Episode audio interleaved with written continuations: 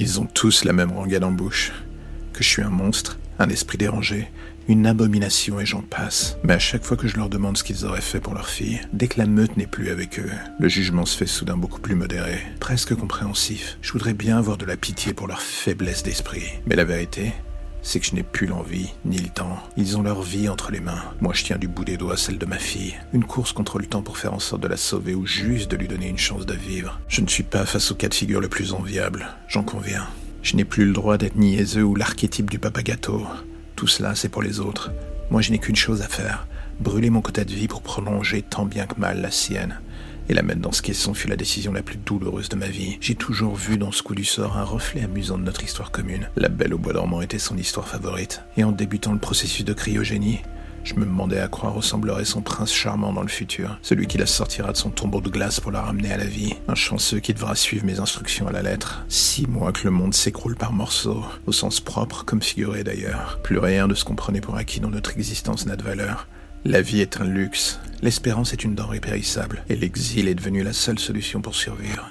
Fuir vers les colonies martiennes, jamais je n'aurais cru vivre assez vieux pour que cela devienne réel dans mon existence. Gamin, tout cela n'était que de la littérature de gare, et aujourd'hui c'est notre seul moyen de survie. Je ne sais pas si je trouverai de quoi battre sa maladie sur ce tas de cailloux, mais d'autres prendront mon relais, enfin c'est ce que j'espère. D'autres que l'on jugera comme des fous sûrement, des parents prêts à tout eux aussi. Si la technologie le permet, j'aimerais être là son réveil, lui dire que tout se passera bien, et que sa vie pourra enfin commencer. Je me berce d'illusions pour rendre le quotidien moins pénible.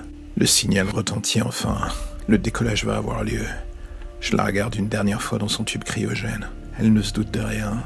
Elle est paisible. Cela contraste avec les visages du reste de l'équipage. L'espace d'un instant, je ferme les yeux et je tente de me dire que l'on se reverra ici ou ailleurs, d'une manière ou d'une autre.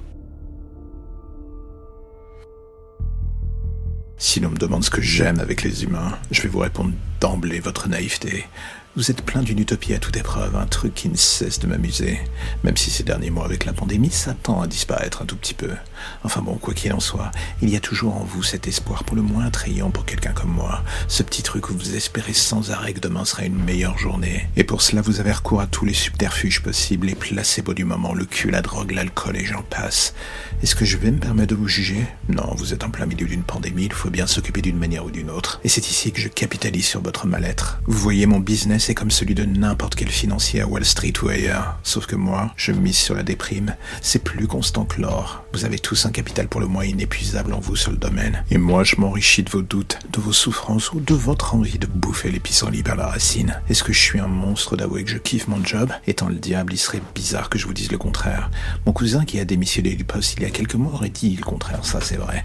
Mais bon, c'est partout pareil dans n'importe quelle famille, il faut bien qu'il y ait un excentrique. Lui ne croit plus en nous et à peine en vous. Mais par contre, côté cul et alcoolisme, il vous écrase en termes de productivité, ça c'est un fait absolument indéniable. Dans le fond, si c'est ce qui lui permet de tenir, j'ai envie de dire qu'il s'amuse en attendant la fin. Car quoi que je fasse, dise ou pense, même moi dans un coin de ma tête, j'entends l'horloge du temps qui résonne dans mon bureau. On a capitalisé et boursicoté comme des petites traînées sur la fin du monde. Tout ça dans notre coin depuis des siècles. Et maintenant qu'elle est là, à part s'empiffrer toutes les richesses possibles restantes et laisser crever à petit feu les petites gens comme vous dans leur coin, j'avoue qu'on n'a pas forcément de plan B, enfin si. Mais celui-ci est monté en CAI chez nous. Le capitalisme est comme une sangsue, un vampire qui ne crève jamais et passe d'une génération à l'autre, la plupart du temps sans jamais perdre de plume. Ce monstre, c'est moi, ma famille, mes semblables et ceux d'entre vous que l'on jugera peut-être assez bon pour juste passer le temps à nous servir à table. Les autres, j'ai une mauvaise nouvelle à vous annoncer. Profitez du temps qu'il vous reste, car il n'y aura pas de place pour vous ni au paradis ou en enfer. C'est con, mais le jour du dernier acte, il n'y aura pas de long tunnel de lumière blanche et de résurrection. Vous serez seul, et ce sera le rideau le plus sombre de votre vie qui vous tombera dessus. Alors du coup, pour oublier, j'ai bien quelques idées, mais en jugez par le dossier de vos perversions privées, je crois que vous avez déjà épuré toute la liste.